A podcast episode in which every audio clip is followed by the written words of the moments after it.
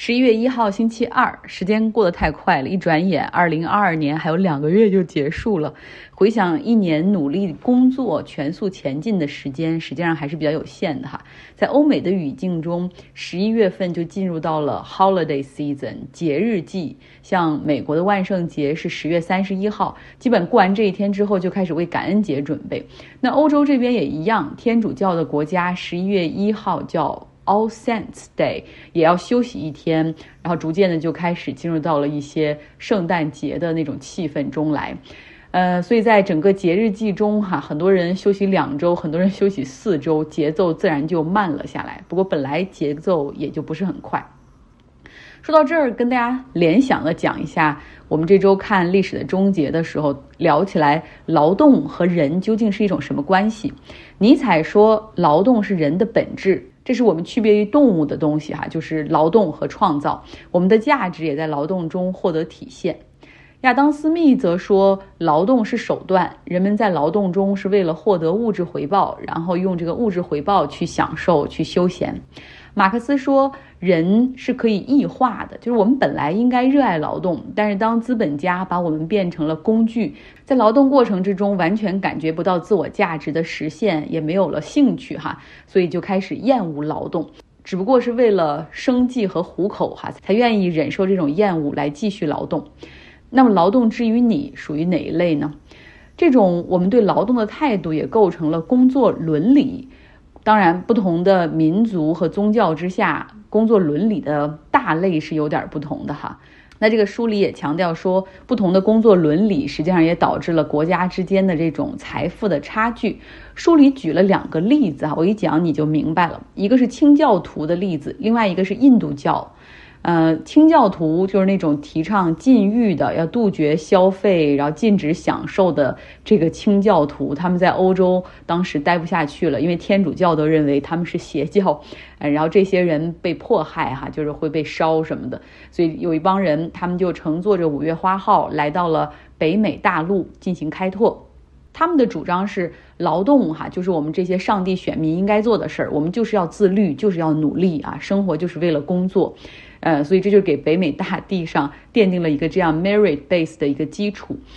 那么印度大陆上，印度教这边，他们则是通过一系列比较复杂的社会阶层种姓制度，哈，然后将每一个种姓都确定下来，有明确的权利、特权和生活方式。然后印度教还系统性的把这些较低的社会等级的贫困和不流动性进行一个宗教化和圣洁化。希望他们能够安于现世的身份啊，然后你要把希望寄托在来生，你你这辈子哈就安安稳稳的，然后下辈子会许你一个更高的社会的种姓和阶层，所以人们久而久之就丧失了进取心。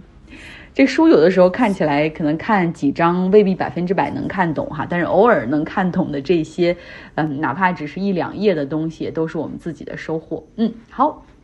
今天呢，要给大家主要来说说巴西。巴西总统选举在周日举行了终极 PK。昨天我们简单说了一句，最终呢，巴西的这个相当于是选举组织委员会，把他们叫 Superior Electoral Court，相当于是组织投票和唱票的机构，就宣布说，卢拉以百分之五十点九，啊，击败了博尔索纳罗。博尔索纳罗的得票率是百分之四十九点一，那么卢拉获胜，赢得大选。那前总统卢拉的竞选团队和支持者都举行了各种各样的庆祝，哈，大家喜极而泣，就像他们获得了世界杯。大家看到，就是巴西人是非常情感外放的，哈，然后大家有的时候会喜极而泣，然后会唱歌跳舞，哈。卢拉也发表了获奖演说，但是到目前为止，现任总统博尔索纳罗依旧是保持着沉默，他没有发任何的声明，没有发任何的推文，也还没有和公众见面。像博尔索纳罗，他的三个儿子也比较活跃于政坛哈，他们也基本上是一直保持着沉默，和他爸一样。除了做众议员的大儿子，他是发了一条，也是今天下午刚刚才发，就是抬起头来，我们不会放弃。什么 The God is in charge，上帝掌握着一切，就是很晦涩哈，你不知道他是啥意思。那媒体说，博尔索纳罗正在总统府里和他的幕僚们商量哈，当然他也召集了各种部长，包括国防部长，可能讨论到底是应该接受失败呢，还是死不承认选举结果。那如果不承认选举结果的话，应该从哪个角度去攻击这个啊选票出现了问题？巴西的这个选举投票的系统实际上是全世界独一份儿，entirely digital，就是。完全电子化的一个系统，它没有任何的纸质选票。像美国这边是有纸质选票的，所以说最后当特朗普他们质疑选举结果，要求比如亚利桑那州你重新点票啊，那他们都是人工开始出来点票，就一张一张重新人工手工来点。那巴西完全没有这个 paper backup，就你没有纸质的选票。所以你可以说这个选票是被篡改了，但是你拿不出任何的证据哈，也没有办法重新清点。这个电子投票系统是一九九六年开始巴西就采用了的，呃，目前为止还从来没被质疑过。有很多的研究发现，实际上这是一个很好避免选举舞弊的手段。呃，因为这个电子投票系统它是一个封闭的系统，也没有接入互联网，所以是不会被黑客给入侵的。另外，在选举日当天，官方会不停的随机抽查和测试机器。另外，在每一个投票站，它那个选票数量的变化都是对公众可以开放，你可以随时在那儿就可以看得到这个数量的变化，所以说是全民监督哈，避免作假。那投票的时候呢，选民到了现场之后，他是需要用自己的指纹来解锁账号进行投票。你没有指纹进行录入的，也可以提供自己的 photo ID 有照片的证件，让工作人员来解锁。所以实际上是一个还算比较稳定的系统。但博尔索纳罗一直就经常喜欢用这种半真半假的东西去攻击哈，之前就一直说这个系统很 vulnerable 很脆弱啊，非常容易被系统性的改掉。但是。你再到现在真正要攻击这个系统的时候，这个系统本身是可以拿出很多的 counter evidence，就是他们有很多的事实的东西，比如说在哪儿投票，哪个投票站是多少个。你如果是拿一些或真或假的东西去攻击的话，那实际上是立不住的。所以说需要一点策略。但是博尔索纳罗的支持者有些人等不了了，这已经过去了啊，这十七八个小时了，怎么还一点反应都没有？所以有一些支持者已经开始上街抗议哈。他们的策略是用卡车堵住公路。那目前巴西全国境内大概有两百多条公路是被堵了啊，但是也是部分路段，其中包括七条高速公路。但是呢，on the other hand，很多博尔索纳罗的支持者也是认为说，哎，就这样吧，我们认输吧，哈，就像足球比赛，你觉得裁判有误判也好，或者是有个点球很争议也好，但是我们应该 move on 哈，然后四年之后又是一条好汉。况且他们认为博尔索纳罗现在的沉默实际上就是一种态度，就是认输啊，因为博尔索纳罗是个有骨气的人，他不会直接承认自己败选，他也永远不会祝福卢拉。那还有一些博尔索纳罗的政坛的伙伴，哈，有的是在等他的信号，有的呢则已经给卢拉送上了贺电。比如说，博尔索纳罗很重要的一个 ally 啊，一个盟友，他是巴西众议院的议长，已经发表了电视讲话，说他会支持权力的平稳过渡，认为没有什么可以改变这个选举结果。啊，博尔索纳罗现在正在权衡这一切哈，然后准备做出回应。他应该会在巴西时间周二的时候发表一个演讲，我们看看他要怎么样把这个戏演下去。与二零二零年美国总统选举之后哈，很多国家领导人都在持观望态度不同。这次巴西选举结果出来之后，非常迅速，国际首脑们就纷纷的快速祝贺卢拉，包括我们国家中国。啊，还有美国、阿根廷等其他的一些拉美国家，呃，不仅是发去贺信，像拜登和卢拉已经通了电话，像阿根廷的总统更是直接跑到了这个圣保罗和卢拉进行了拥抱，因为他们全部都是这种左翼的党派哈，关系比较亲密。卢拉呢，在周日的晚上发表了获胜演讲，他说：“我是二点一五亿。”巴西人的总统哈，不是那些我不会只为我投票的那些人服务，我是为所有人服务的。从今天开始，没有两个巴西，我们是一个国家。那如果一切可以顺利的按计划进行的话，卢拉会在二零二三年的一月一号宣誓就职。其实，在我开始关注政坛的时候，当时巴西的总统是卢拉的门生，那个女总统卢塞夫。呃，然后这个巴西政坛就进入到了那个贪腐丑闻的调查，叫“洗车行动”之中。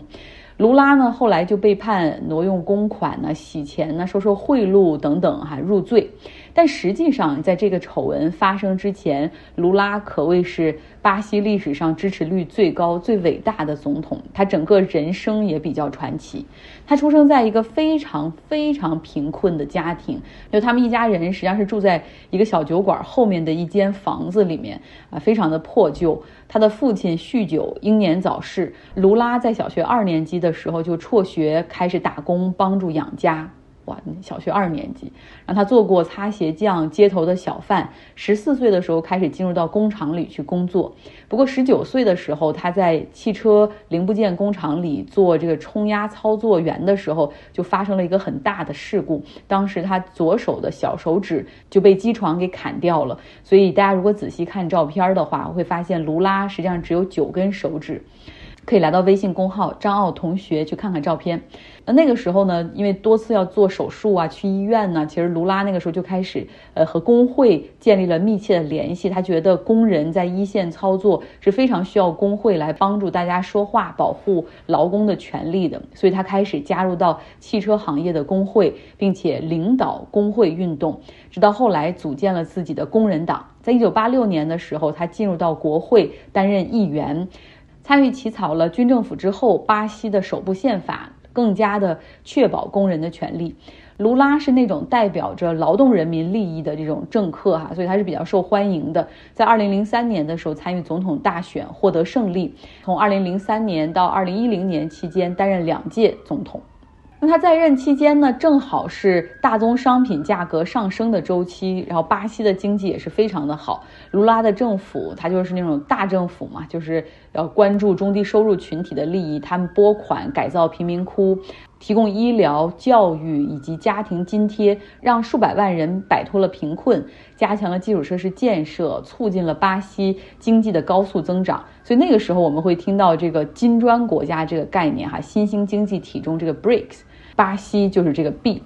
在他任期内，中产阶层的比例从百分之五十增长到了百分之七十三。另外，卢拉还是非常注重环保，像热带雨林的保护啊，拒绝砍伐等等。然后，另外巴西人很喜欢他，还有原因就是他任期内分别把奥运会和世界杯都申办成功了。在外交政策上呢，卢拉又是希望巴西可以成为世界大国哈，积极的为巴西去争取联合国安理会常任理事国的席位啊，虽然这个是很难的，也没有成功。然后另外呢，他也觉得巴西应该在全球经济中扮演更重要的角色哈，就非常的 vocal 发声。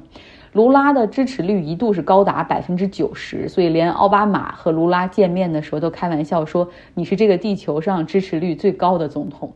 两届任期到了之后，卢拉卸任，他的门生卢塞夫继续以高票当选总统。那他也成为了巴西第一任的女总统。其实，在整个南美洲，像巴西、阿根廷、智利，哈这三个大国，他们都有女总统出现。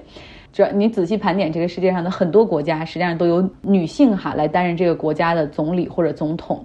不过，卢拉的这些荣耀在洗车行动这个贪腐丑闻调查开始之后，逐渐的凋敝。后来调查发现，卢拉和他的这个工人党以及他们当时的这个政府是是有计划的，通过巴西石油这家大的国有企业来进行洗钱，提供资金给党内的其他成员竞选，并且说卢拉还收受了一百二十万美元的贿赂等等。最后呢，卢拉是被判。啊，受贿、洗钱、妨碍司法公正等罪名入狱，就是他真的坐牢了哈。但是后来经过了啊审判、裁决、上诉、再打官司，然后再裁决，再到最高法院，终于在二零一九年的时候，卢拉在监狱里被关了五百八十天之后哈，他获得了释放。呃，后面又打官司，法院恢复了他的政治权利，就是他有权可以竞选总统。所以我们就看到了哈，在疫情之中，卢拉宣布自己重新出来啊，竞选总统。